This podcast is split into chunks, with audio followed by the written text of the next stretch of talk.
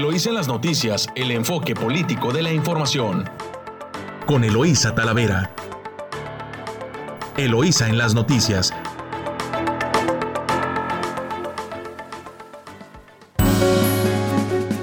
Muy buenos días, Ensenada.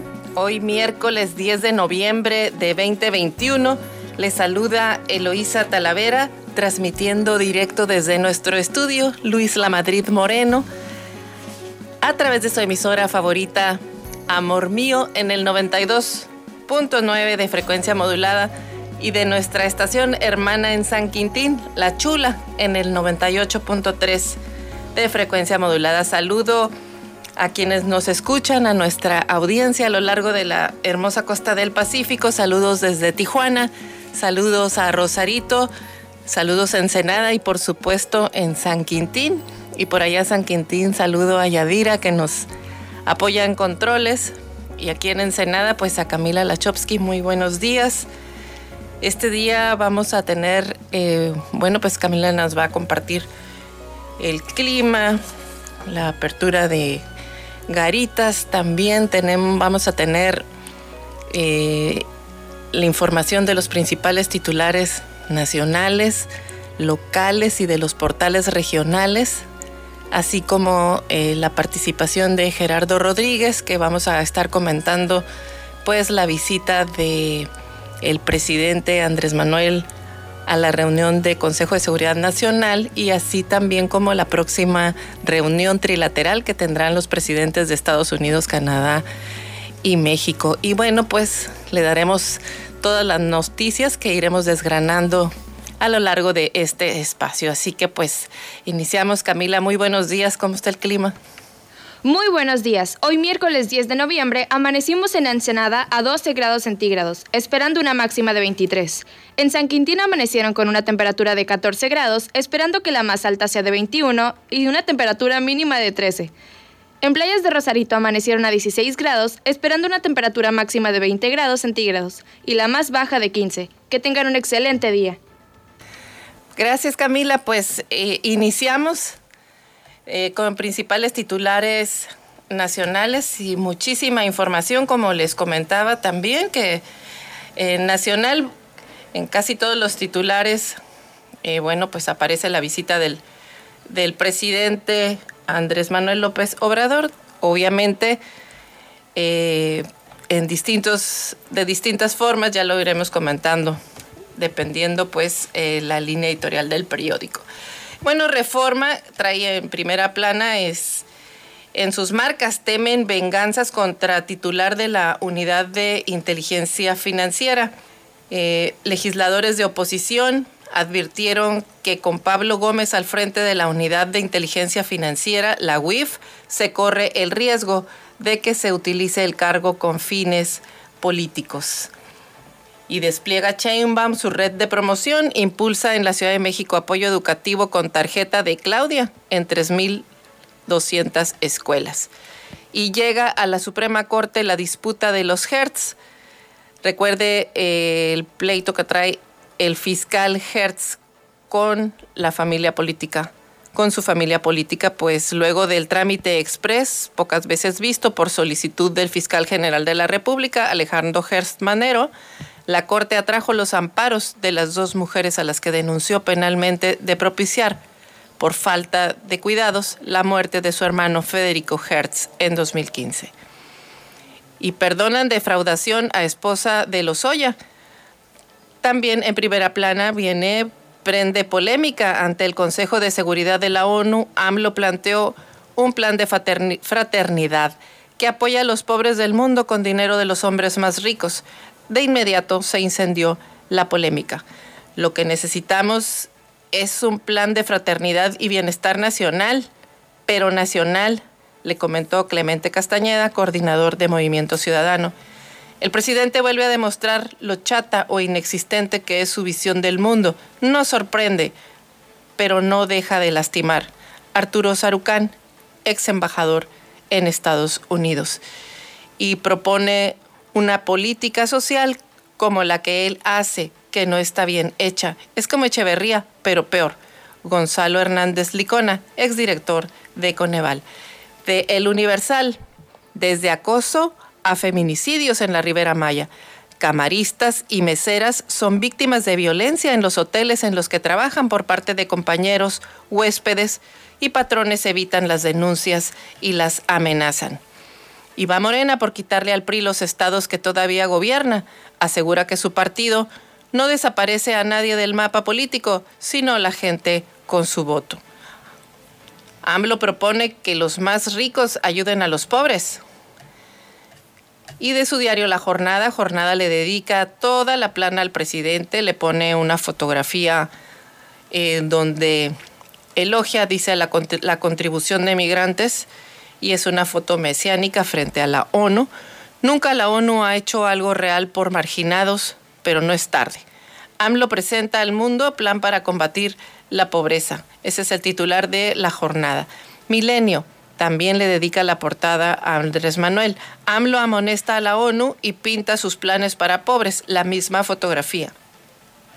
Excelsior pide crear un Estado mundial de bienestar, también le dedican la fotografía al presidente.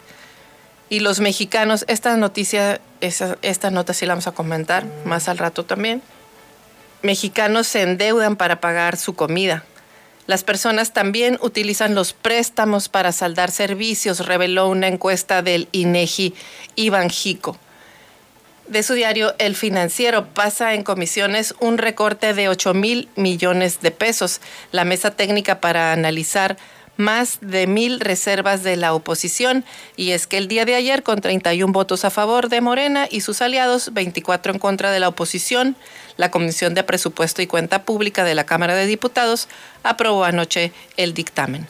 De su diario El Economista, la inflación llega en octubre a su nivel máximo desde diciembre de 2017. Eh, y de la razón avanza en diputados, recorte al INE. Este ve impacto en el ejercicio de revocación, de revocación de mandato. De su diario 24 horas, ricos del mundo, unidos contra la pobreza, dice, así lo titula en la, cabeza de Andrés, de, de la nota del presidente Andrés Manuel en la ONU. Y derechos canábicos en riesgo, dice reporte índico. Índigo. La crónica propone AMLO mecanismo para atacar la pobreza del mundo. En el Sol de México titulan Crece la incautación de drogas en el mar. La 4T asegura 54 embarcaciones de la metanfetamina asegurada en puertos y alta mar. 96% corresponde a este sexenio. Y bueno, también viene la fotografía del presidente Andrés, Mañanera en la Gran Manzana, está titulado y de El Heraldo. La unidad de inteligencia financiera va contra corrupción del Estado. Y la jornada trae también a Pablo Gómez. Nuestra lucha es contra un Estado corrupto, enfatiza Pablo Gómez. Hasta aquí los titulares nacionales. Nos vamos a los titulares locales y de su diario El Vigía. Eh, presenta programa Ensenada Te Espera. El plan está integrado por cinco ejes estratégicos. Busca ampliar las actividades turísticas, incentivar la inversión y las distintas vocaciones del municipio. Esta es una nota de Gerardo Sánchez y en la presentación del plan estratégico en Ensenada, pues estuvo presente Miguel Aguiñaga Rodríguez y el alcalde Armando Ayala Robles. Ensenada también deja una mujer lesionada en volcadura en libramiento y abandonan reparación del cruce de la México y Cortés. Hasta aquí dejamos este avance informativo. Nos vamos a corte comercial. Recuerde que nos puede seguir a través de nuestro WhatsApp 646-288-6104 o de nuestras cuentas de Twitter, arroba Eloísa Talavera, arroba Elo Noticias o en nuestro portal eloísaenlasnoticias.com. Regresamos. Estás escuchando Eloís en las noticias. Regresamos.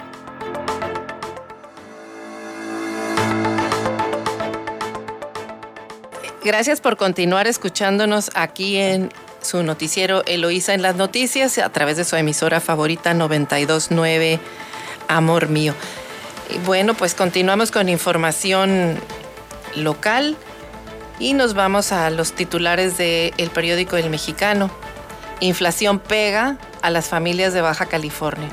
Sienten que el dinero alcanza para menos desde 2020. Reconocen comerciantes pues que se ha habido alzas. Armando, Armando Ayala presenta Ensenada Te Espera. Es el programa eh, que presentó ayer el presidente municipal. Y abandonan todo por la miseria y la violencia. Eso es lo que dicen las personas que emigran a Baja California. Pues este es el, principal, los principales eh, titulares de los eh, periódicos locales. Nos vamos a ver cómo amanecieron por allá en Rosarito. Y bueno, pues destacan mucho la ejecución del exdelegado de Tijuana en Rosarito ayer en un restaurante en casi todas eh, las, portadas. Continúan las jornadas de vacunación anti-COVID en Tijuana y Rosarito eh, este día miércoles. Así que si usted no ha ido a aplicarse la dosis de vacuna, es primeras dosis, así que eh, pues tiene la oportunidad. Si usted ya se vacunó, dice la Secretaría de Salud que el día de hoy en Tijuana y playas de Rosarito solamente se estarán aplicando vacunas de la segunda dosis de Pfizer para quienes recibieron la primera inyección antes del 19 de octubre.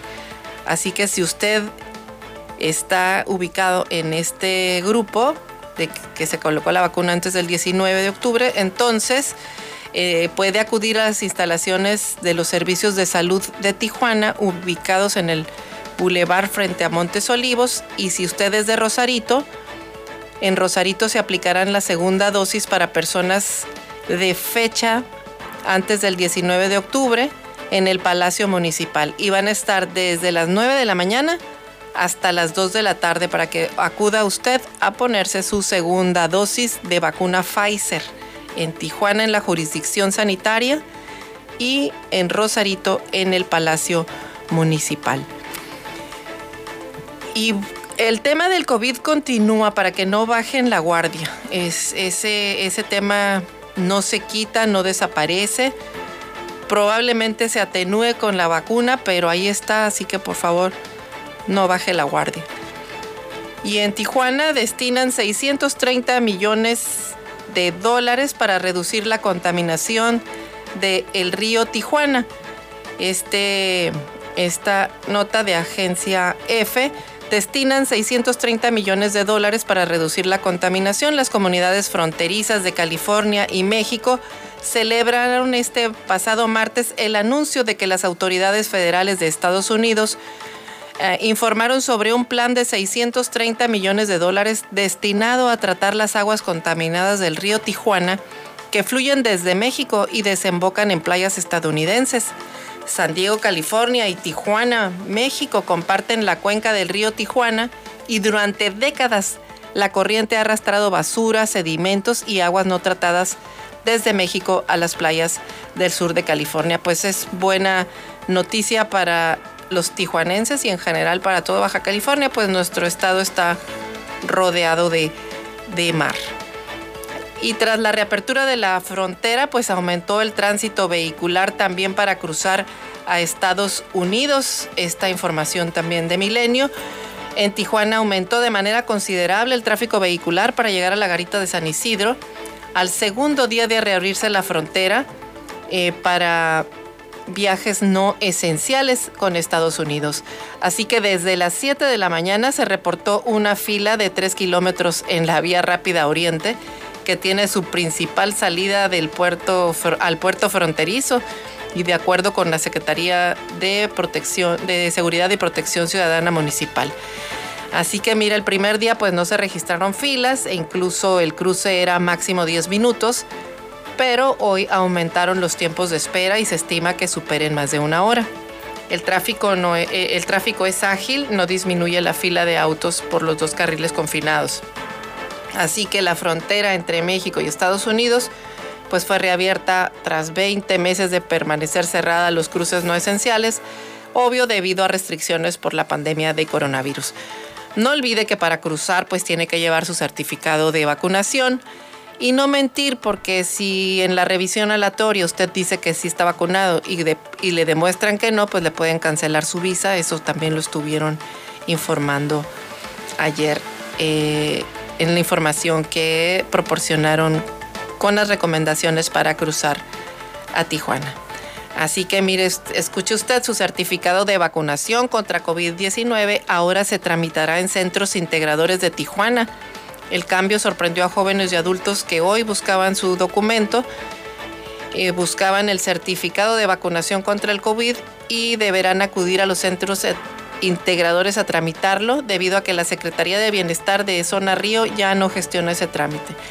En Tijuana, algunos de los centros integradores se encuentran en la zona centro, subdelegación de Otay y delegación de la Mesa. Estos son para los residentes de Tijuana. Así que bueno, pues ahí está esta información que espero sea de interés para ustedes.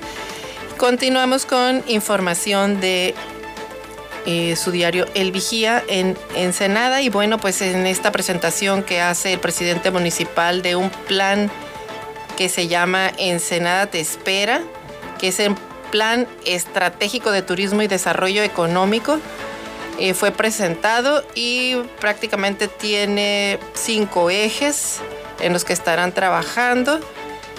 Eh, el Plan Estratégico de Turismo y Desarrollo Económico se trabajará con cuatro objetivos, posicionar Ensenada como mejor destino turístico del noroeste, ampliar la oferta de actividades del sector enológico, gastronómico, ecoturismo, educacional, educativo y cultural. Y como tercer punto, generar condiciones para incentivar la inversión, impulsar los distintos eh, los distintivos de Ensenada como capital del vino, capital mundial del off-road, ciudad creativa en gastronomía, ciudad científica, bufadora destino de clase mundial y capital del surfing. Pues mire, este proyecto suena muy bonito, se lee muy bonito, pero para que esto se pueda construir, pues se necesita empezar a rehabilitar la ciudad. Ahorita la ciudad pues parece bombardeada, tienen cruces con esta reparación que está haciendo construcción del nuevo nodo del arroyo El Gallo, pues hemos visto la circulación de trailers por todos lados de la ciudad y están haciendo reparaciones también en vialidades secundarias que no han terminado, que están abandonadas, como están denunciando los ciudadanos en el cruce de la México y Avenida Cortés, que es la vialidad secundaria precisamente que se está utilizando para el desaforo de ese tramo de el arroyo El Gallo. Y bueno, pues está generando muchos eh, trastornos. También el tema de la inseguridad, pues es muy importante para brindarle mejores indicadores a la ciudad en cuanto a infraestructura urbana, en cuanto a seguridad para los inversionistas y calidad de vida también es uno de los indicadores que buscan los inversionistas. Así que Ah, en el andamio debajo de este plan, pues existe muchísimo trabajo que se tiene que hacer donde se pueda sustentar el andamio bonito, este que están presentando. Y pues como le comentaba, este cruce de, la Avenida México y Cortés, pues están las obras detenidas desde hace casi una semana. Eh, detuvieron la rehabilitación de este cruce, pues que ha afectado la movilidad urbana en ingresos y sobre todo ha afectado también la economía de todos los negocios que están ubicados en esta zona. Pues eh, primero porque es uno, eh, este cruce pues es uno de los considerados de mayor afluencia en la zona urbana no hay personal ni maquinaria trabajando. Esto está una fotonota también que así lo, lo demuestra. Dentro del cuadrante que se comprende en las esquinas de este crucero de Avenida México y Cortés, pues se observa una excavación profunda, una demolición con tierra, lodo y un colector al descubierto y que está acordonado. Sin embargo, bueno, pues la señalización indica que solo hay paso para tránsito local y acceso hacia una plaza comercial y a una gasolinera que se encuentran del lado norte, mientras que el resto está totalmente pues cerrado y los comerciantes obviamente pues están expresando su inconformidad porque no hay clientes, porque no hay paso. ¿Y qué cree? Que los gastos de ellos continúan. Tienen que seguir pagando rentas, luz, servicios, salarios. ¿Y pues de dónde? Si tienen las vialidades cerradas. Así que pues se entiende la inconformidad de quienes por ahí realizan sus actividades económicas. Esperemos que el ayuntamiento pues tome cartas en el asunto, ya que esta obra pues le compete a ellos. También los lectores piden, eh, los lectores de Vigía piden rediseñar el nodo vial de la UABC, pero se quedan cortos. Realmente se tiene que hacer un rediseño de las vialidades del acceso a Ensenada, saber qué es lo que van a hacer eh, con todo este tráfico de pesado de trailers que todas las mercancías llegan al puerto y se distribuyen a través de este transporte de, carga, de camiones que jalan a los contenedores y que están hacinados desde que salen del puerto todo el sausal y ocasionan pues muchos accidentes eh, precisamente por todo esto. Así que bueno, además de que el diseño que están denunciando del nodo vial de las de playitas que distribuye todo el tráfico a los centros de investigación, a la universidad, pues que también se generan eh, día a día varios accidentes. Estos temas de, de rediseño pues le hacen falta a Ensenada no es algo sencillo y se requiere mucha inversión, pero sobre todo se requiere liderazgo de que alguien tome la responsabilidad de impulsar un proyecto que no es de tres años ni de seis años, quizá es de más tiempo, pero que se tiene que ir avanzando punto a punto para poder poderle dar una entrada digna y funcional a nuestro municipio, que ya no sabemos si es patio de carga o qué es, porque es un desastre. Es más, no se ven ni las líneas por donde usted transita. Sí. Pero en fin, así está Ensenada y ya es un clamor del ciudadano que todos los días hace su vida cotidiana por ahí, va a la escuela quizás, da clases o va a su negocio o a su trabajo y pues se topa con todo este, con todo este tema. También hay una alerta, eh, escuche bien, por vientos de, condición Santana. La Dirección Estatal de Protección Civil emitió un aviso meteorológico por las condiciones de Santana que pueden provocar rachas de viento durante la noche de hoy hasta el día sábado 13 de noviembre. El reporte explica que de acuerdo a los pronósticos, pues estas condiciones provocarán vientos a partir de la noche del miércoles por lo que el día jueves y parte del, y parte del viernes también. Además, se estima que estas condiciones pues se disipen durante el sábado, el sábado durante el día. Es importante eh, porque eh, eh, esta información para quienes vayan a viajar por la rumorosa, porque ahí se esperan rachas de hasta 60 kilómetros por hora. Y en caso de las zonas urbanas se pronostican ráfagas de viento eh, que estarán oscilando entre los 25 y los 30 eh, kilómetros por hora, por lo que se emite un alertamiento de carácter preventivo para que la población pues tome sus precauciones. Así que eh, también evite los incendios o si puede limpiar patios o terrenos, hágalo, porque el viento ya sabe que vuela la lumbre con él. Regresamos con más información. Estás escuchando Eloís en las noticias. Regresamos.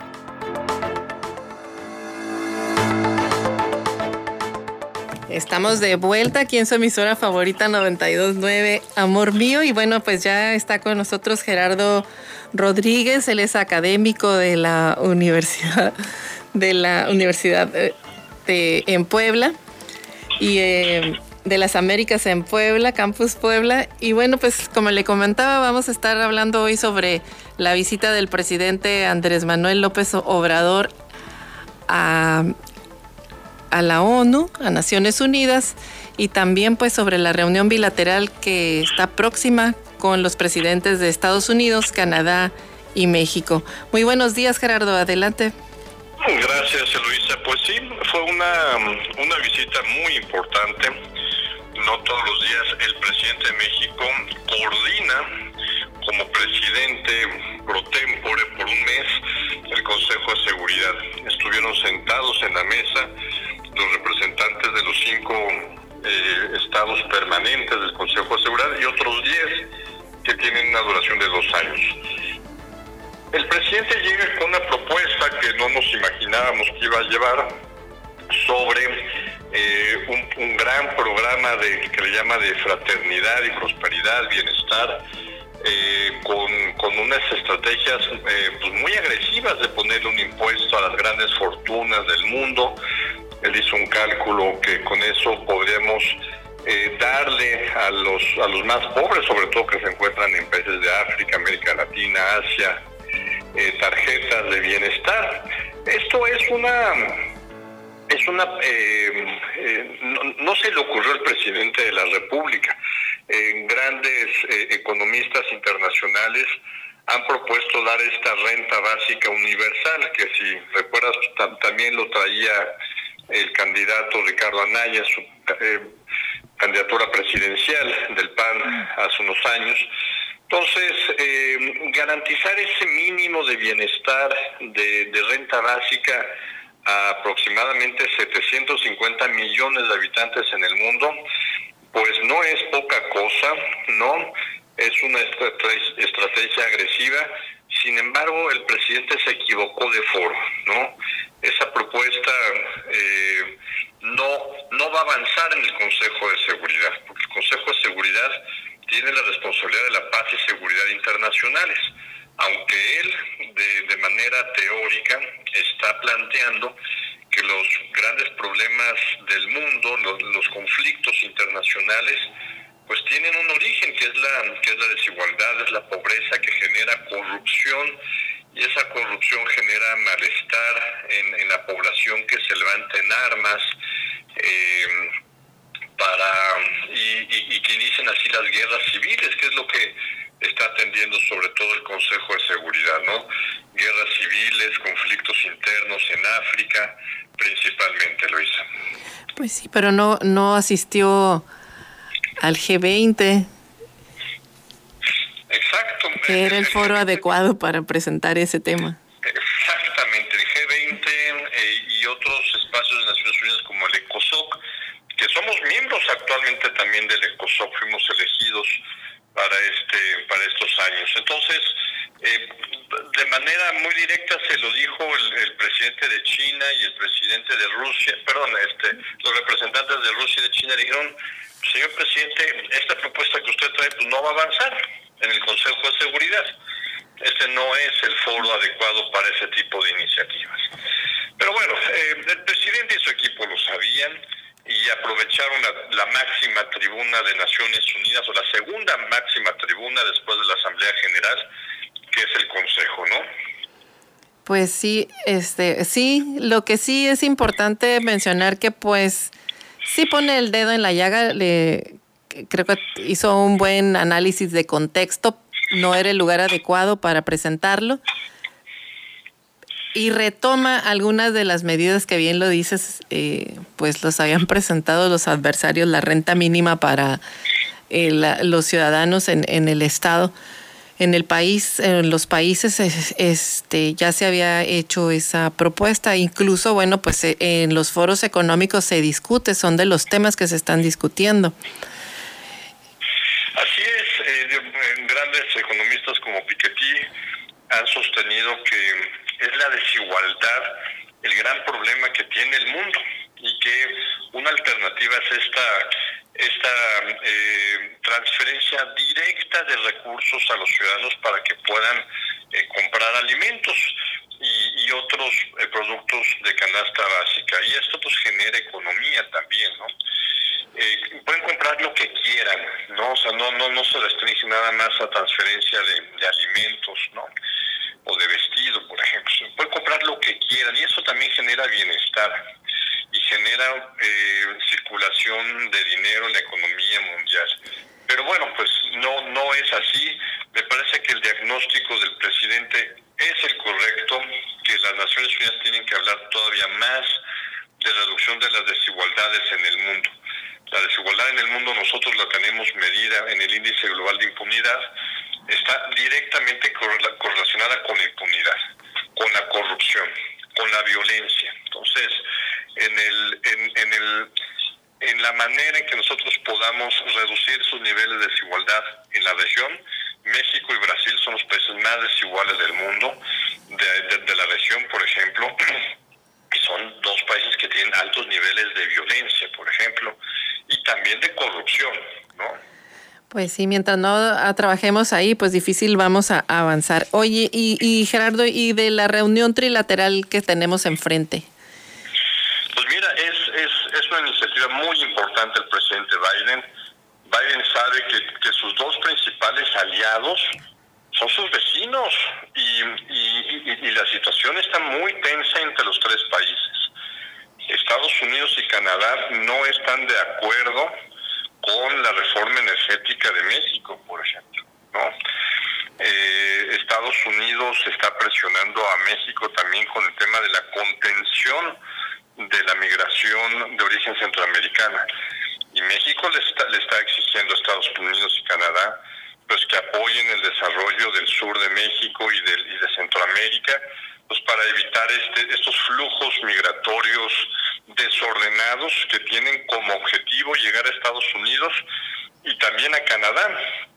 A mí me preocupa también que hagan alianza estratégica Canadá y Estados Unidos contra México, ¿no? Con estos dos temas, la reforma energética y la cuestión migratoria. Pues eh, sí, son, es, son temas que están ahí y que pues está, hay mucha, mucha inconformidad y mucho nerviosismo de parte de los inversionistas de Estados Unidos que ya tienen, pues que ya está capital invertido en el país, nada menos que ayer dio conferencia de prensa eh, para dejar muy claros los puntos el embajador de Estados Unidos en México. Eh, para dejar muy claro que, que no que no no es no están conformes con lo que se está proponiendo en la reforma energética. Sí, mira, este, aquí en confianza te, te, lo platico, no lo he hecho público en ningún lugar. Tuve la oportunidad de estar el sábado en un evento con el con el embajador y eso es un tipo con una carisma un carisma espectacular, ¿eh? Muy muy ágil en términos intelectuales, muy buen político y habló sobre dos temas en su discurso. Un discurso que, que dio en el marco de la celebración de los del aniversario del, de los US Marines y dijo muy claro, este, el, los dos temas que más nos unen es el desarrollo económico de la región de América del Norte y la seguridad. Para ellos la seguridad es un asunto terriblemente importante y pasa por el tema de control de las fronteras. Eh, la apertura de la frontera ahora, eh, sobre todo, a quien más beneficia es a Estados Unidos, porque los que dejaron de ingresar a cargar gasolina, comprar en los supers, en los malls, eh, pues son los mexicanos. Y eso afectó la economía de los condados de la frontera de, del lado de Estados Unidos. Eh, el tema de la pandemia, pues también va a ser un, un tema que van a abordar Estados Unidos está están creciendo de nuevo los contagios, están en, una quinta ola. Y, México y Canadá no quieren que se vuelvan a, cerrar de manera unilateral las fronteras, ¿no? Entonces, pues, vienen diálogos muy interesantes. Eh, qué bueno porque estos diálogos trilaterales se, habían cansado, se habían agotado, se, se reunían cada, cada año, a veces en Ottawa, a veces después en Washington, otras ocasiones en la Ciudad de México. Y la última vez que se reunieron los tres presidentes eh, fue con Obama, eh, Trudeau y el presidente Peña Nieto. Pero llevamos un presidente Peña Nieto que estaba terriblemente eh, cuestionado por casos de corrupción, como era el tema de la, de la Casa Blanca y Ayotzinapa, ¿no? Así es. Pues ahora el, el contexto de la corrupción simplemente ha cambiado de, de panorámica porque la sigue, continúa, pero está escondida. no, no, no la hacen pública, simplemente vemos que los índices con los que nos evalúan como país crecen, pero pues no vemos acciones aquí al interior contundentes para acabarlas. Y ahí están los índices de violencia creciendo. Pues mira, creo que es, eh, comparto contigo lo importante de esta reunión eh, trilateral. Eh, esperemos que puedan lograr acuerdos que influyan en la nueva reforma eléctrica que está impulsando el presidente para que pues no afecte sobre todo lo que ya se tiene de invertido en México y lo que viene, porque son los la inversión privada la que apoya también el que se detone la generación de empleos en, en México. Así es. Si me permites un último comentario, quien buscaba trilateralizar la agenda era México y Canadá se resistía. Hoy quien está convocando esta reunión trilateral es el presidente Biden, es Estados Unidos. Estados Unidos sabe que si no tiene bien aceitada su relación con México y con Canadá, difícilmente va a competir en los próximos 20 años con el monstruo de China. Ahí está el comentario final de Gerardo Rodríguez. Muchas gracias, Gerardo. Muchas gracias, por compartir con nosotros esta mañana. Saludos. Hasta luego. Continuamos aquí en corte comercial. Regresamos en unos minutos aquí en su emisora favorita 929, Amor Mío. Estás escuchando Eloís en las noticias. Regresamos.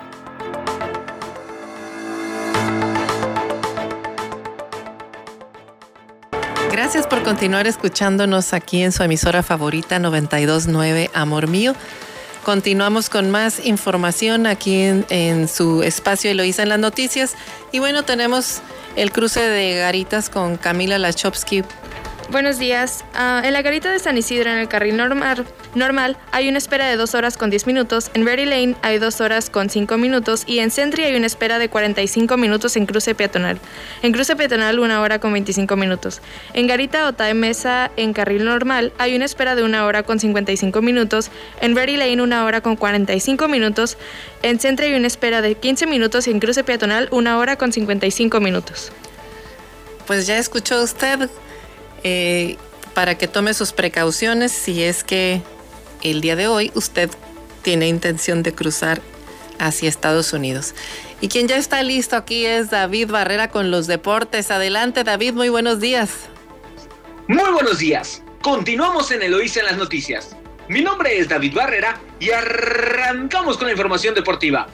Ayer por la tarde, la selección mexicana de fútbol llegó a Estados Unidos para disputar el partido del próximo viernes contra la selección de las Barras y las Estrellas, en un partido más de la eliminatoria con rumbo a Qatar 2022.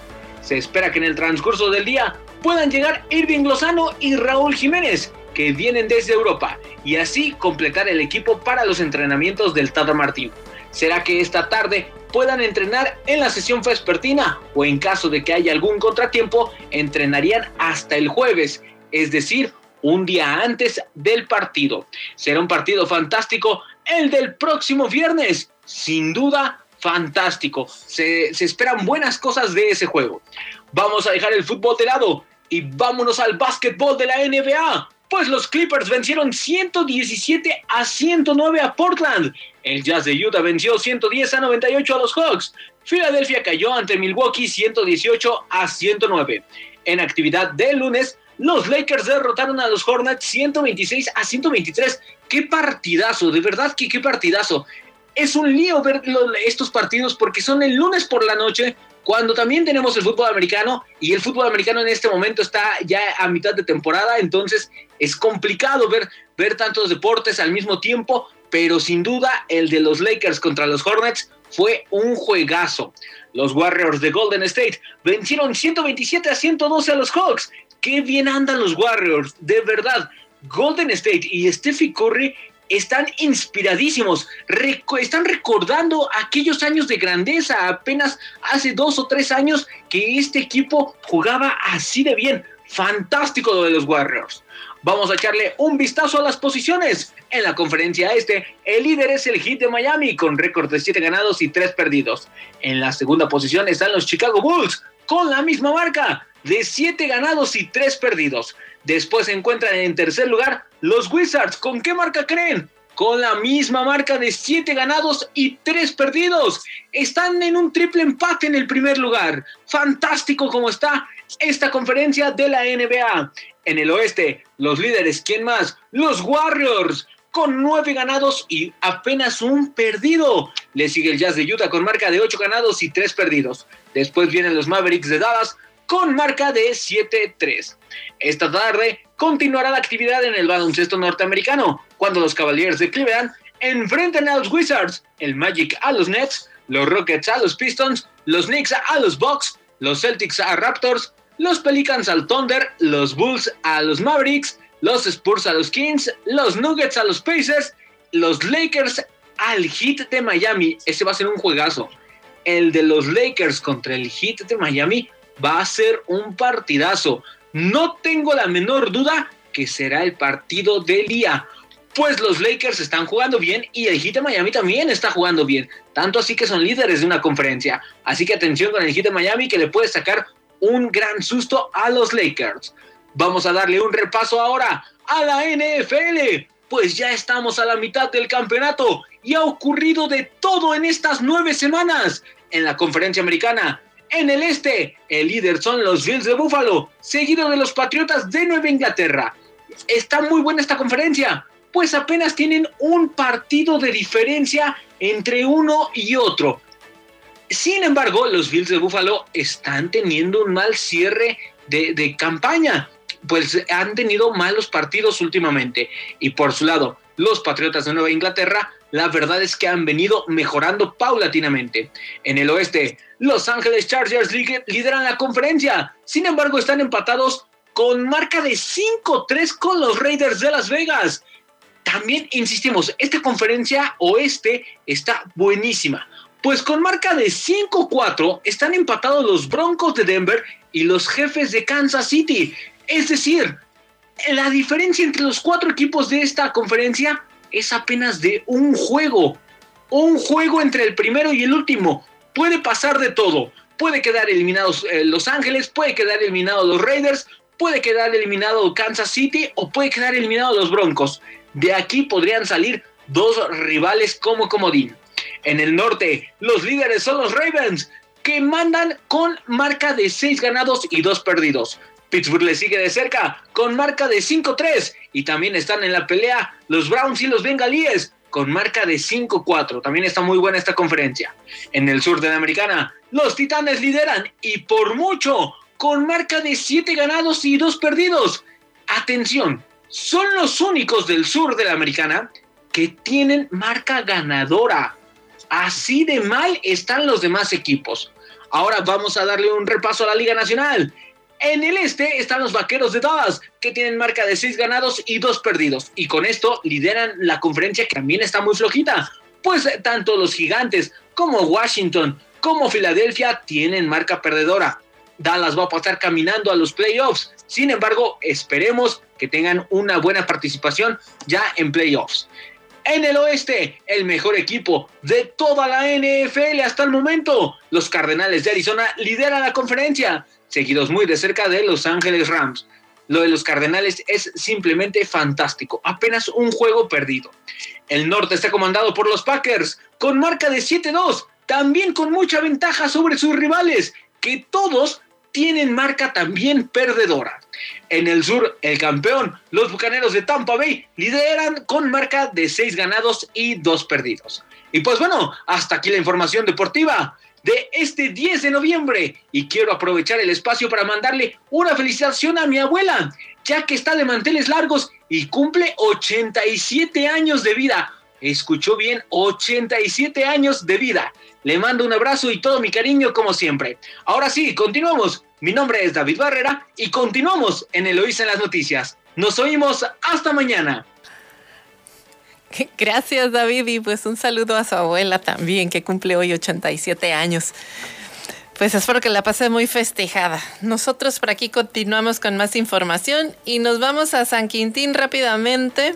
Y bueno, pues en San Quintín ganan dos mujeres la carrera off-road Dos jóvenes pilotos residentes de Camalú ganaron el pasado fin de semana la única carrera off-road que se lleva a cabo en México, una que se realiza en La Salada, en el municipio de Mexicali. Así que Yuriko Bañuelos, quien fue piloto del, del pickup número 769 del equipo Huracán Racing, comentó que sus copilotos fueron Cassandra Pérez y María Fernanda Ortiz y que gracias al buen trabajo que realizaron, pues lograron ganar esta competencia. Pues ahí están dos chicas de, de Camalú que sobresalieron y, se, y ganaron la competencia fuera de carretera, fuera de camino. Solicitan también para el Consejo Municipal Fundacional sus declaraciones 3 de 3 con el objetivo, bueno, de que den a conocer eh, estas declaraciones. La presidenta del Observatorio Ciudadano entregó un documento en las oficinas municipales. Verónica Domínguez es presidenta de esta agrupación e informó que acudieron el pasado lunes a las oficinas municipales en donde entregaron este documento en las manos del presidente del Consejo Municipal Fundacional, quien lo firmó de recibido. Y es que eh, pues es una obligación entregar la declaración patrimonial y la de 3 de 3 que para que les puedan hacer evoluciones patrimoniales porque luego llegan de funcionarios y luego hay riqueza inexplicable a la vuelta de los años. Explicó que este tipo de acciones se llevan a cabo debido al presunto despilfarro de recursos que realizan ciertos funcionarios municipales quienes compraron vehículos con su sueldo con un que con su sueldo pues es imposible de obtener. Pues ahí está esta solicitud que están haciendo los ciudadanos y qué bueno que lo exijan a los funcionarios del nuevo municipio de San Quintín que se supone que llegan con otra filosofía, eh, pero pues parece ser que se queda en los dichos y en los hechos aparentemente, según los ciudadanos, no ocurre así. Pues eh, eh, poca información la que había sobre San Quintín. Un accidente impacta a un motociclista en el ejido Leandro Valle y pues resultó con distintas lesiones en el cuerpo y ayer se impactó un joven con, su motocicleta en la que viajaba y fue pues en la zona conocida como Leandro Valle. Pues recibió atención médica, afortunadamente pues no perdió la vida pero es lo que acontece en San Quintín. Y en Ensenada también hubo una volcadura, dejó a una mujer lesionada en el libramiento y es que eh, tuvo un aparatoso accidente. Eh, una mujer de 70 años eh, se volcó y bueno, pues fue trasladada a recibir atención médica, pero pues en este mismo lugar, entre el mes de julio y el mes de agosto, pues se han registrado otros tres incidentes en este mismo sitio y desafortunadamente pues dos de ellos han tenido, han perdido la vida. Así que este, pues ahí está este tema para que es, lo pongan atención las autoridades que regulan el tránsito, el tránsito en esta zona del nuevo libramiento de Ensenada que ya está funcionando, pero que ha ocasionado distintos accidentes en, la ciudad en los que ya desafortunadamente pues perdieron la vida.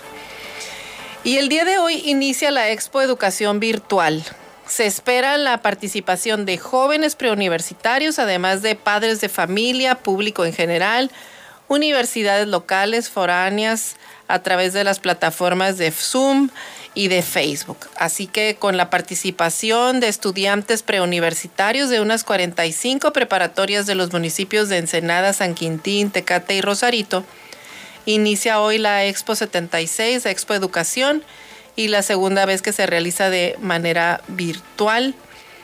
Eh, en la, inauguración será hoy a las 9 de la mañana y será encabezada por Joaquín Carlos Moyacusi, presidente del Comité de Vinculación Escuela Empresa en Ensenada, y Marco Antonio Estudillo Bernal, presidente ejecutivo del Consejo de Desarrollo Económico de Ensenada, eh, organizador y auspiciador del evento respectivamente. Así que Bueno, pues también estará la, la, participación de Lucía Beltrán, quien es directora de académica de CETIS Universidad, José Luis Peña Manjarres en representación del CETMAR eh, y más eh, personas del Consejo Coordinador Empresarial.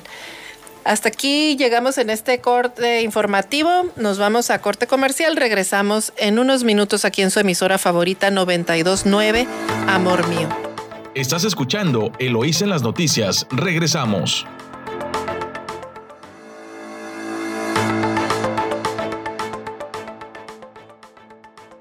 Continuamos con más información aquí en su emisora favorita 929 Amor Mío.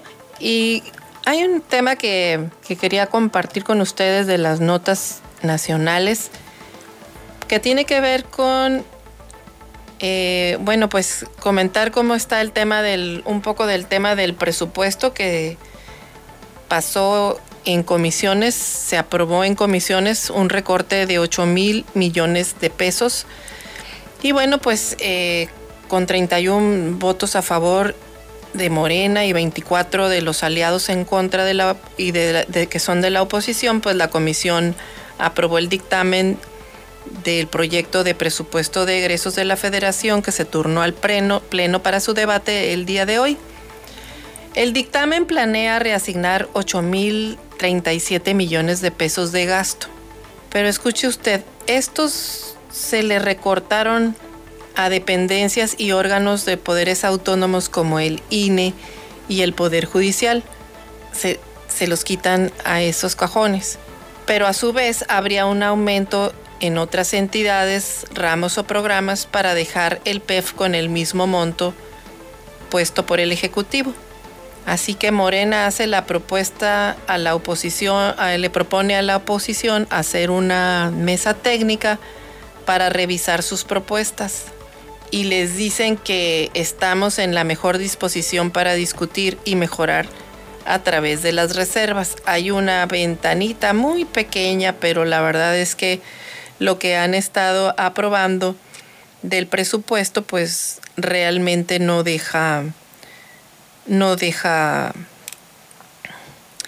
no deja espacio no deja espacio para el diálogo o para, o para que la oposición eh, pueda estar eh, cambiando por lo menos algo de lo que están proponiendo.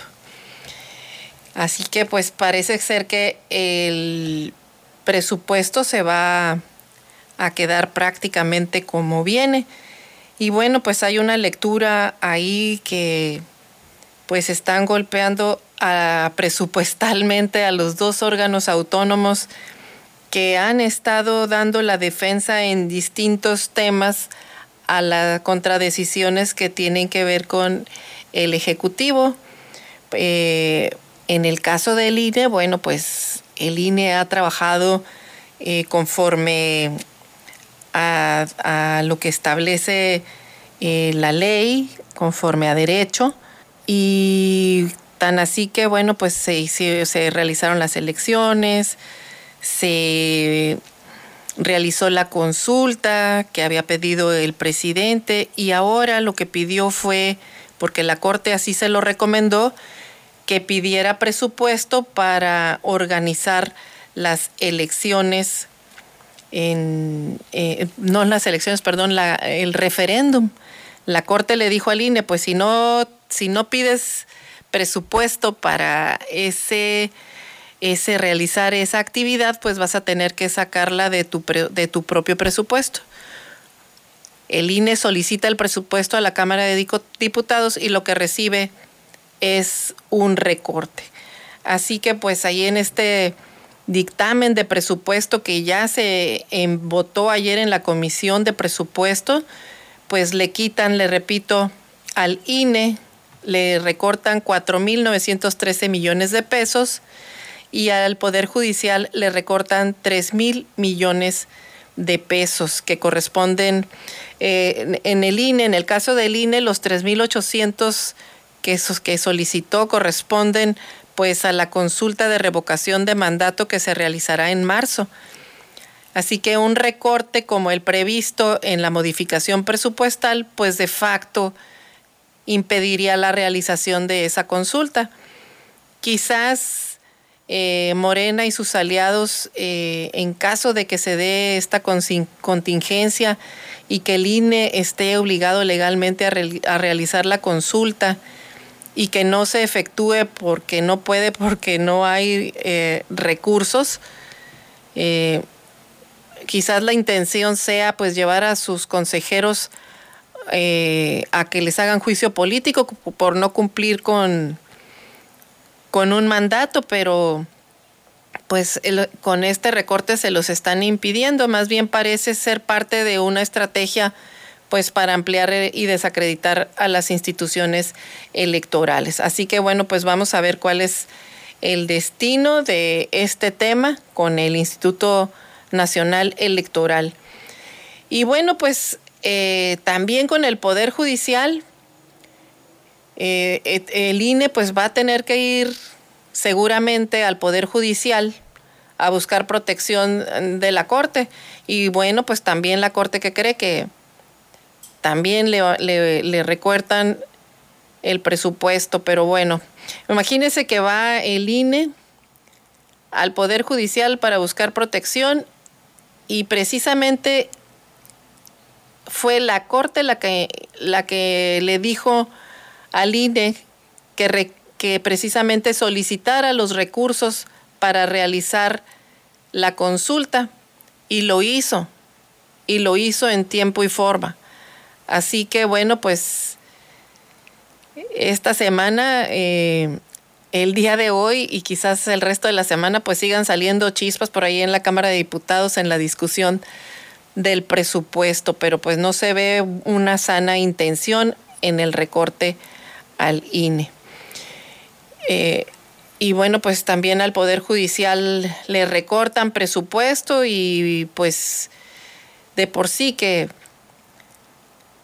parece castigo porque es el que ha resuelto, aceptado los amparos de, de todos aquellos que se han inconformado contra medidas que recibe el Ejecutivo. Pero pues ahí está también. Otro tema que es importante comentarles es que la pandemia pues reduce a la clase media a niveles de 2010. Es decir, después de la pandemia, eh, tuvimos un retroceso prácticamente de 11 años en el desarrollo de, de la clase media. La crisis económica, esta es información de, eh, de su diario El Financiero, hicieron el análisis de la, de la información del INE y del Banco de México, y es que la crisis originada por la pandemia de COVID-19 influyó para que más de 6 millones de personas salieran de la clase media. Y es que en 2010 había 42.2 eh, eh, millones de hogares y 39.2 personas en clase media. Y en el 2018 fue cuando estuvo en la cúspide, los hogares crecieron a 46.7 y las personas a 42.7 millones y ahora los hogares descienden a 42.2, más abajo que en 2010, y las personas de 39. de 42.7 bajan a 37.2 que salen de clase media, o sea, niveles mucho más bajos que en 2010. Y es que la proporción de hogares en el segmento socioeconómico medio bajó, sí, 42.2% del total del año pasado desde el 46.7% de 2018 y fue menor a los niveles de 2010. Este informe eh, de clase cuantificando la clase media México 2010-2020 reveló que el número de habitantes de clase media cayó 11.7% en los últimos dos años y equivale a 6.271.000 personas. En el mismo lapso, 815.000 personas dejaron de pertenecer a la clase alta y su número disminuyó en 44.3% con respecto eh, eh, representan apenas ellos el 0.8% del total de habitantes. Son, pues obviamente los ricos son muy poquitos. Y por el contrario, la crisis disparó a la población de clase baja en 8.8 millones de personas a 78.5 eh, millones, lo que implicó un incremento del 12.5%.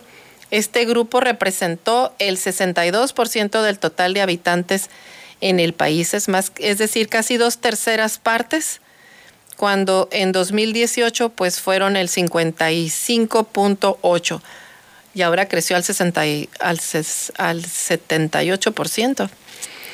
Así que bueno, pues la pandemia, dice el reporte, que impactó a la economía reduciendo a la clase media y alta, lo que provocó un aumento en la clase baja. Solamente la crisis, la crisis no solo afectó la cantidad de gasto en los hogares, sino también en la forma en cómo se gasta. Y otro dato que realmente resulta eh, pues preocupante es que con todo esto, tema de la inflación en México se acelera a 6.24%, está a su mayor nivel en los últimos cuatro años. Hay expectativas de que crezca incluso hasta el 7%. Eh, así lo avisoran analistas eh, que la inflación tenga un alza y que supere el 7%. Y es que el tema de los precios en México, en los precios al consumidor, pues se aceleraron después de lo esperado, más de lo esperado en octubre, con un incremento mensual de 0.84%. Su mayor alza fue para el mes de para el mismo mes en 23 años, lo que elevó pues la inflación anual en 6.24%, que ha sido la cifra más alta que hemos tenido desde 2017 y se estima que se supere arriba del 7%. Así que, eh, pues nos comentaban nuestros comentaristas que eh, económicos que pues hay que consumir no los que no los productos que están subiendo de precio, sino otros para poder, otros productos sustitutos para no abonarle a este tema de, la inflación.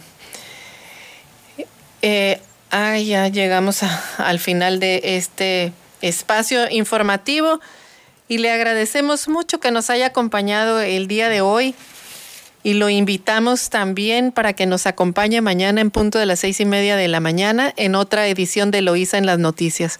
Así que hasta entonces, que la pase usted muy bien. Eloísa en las noticias, el enfoque político de la información. Sintonízanos todas las mañanas de lunes a viernes a las seis y media en Amor Mío 92.9 FM y La Chula 98.3 FM. Visítanos en eloísenlasnoticias.com.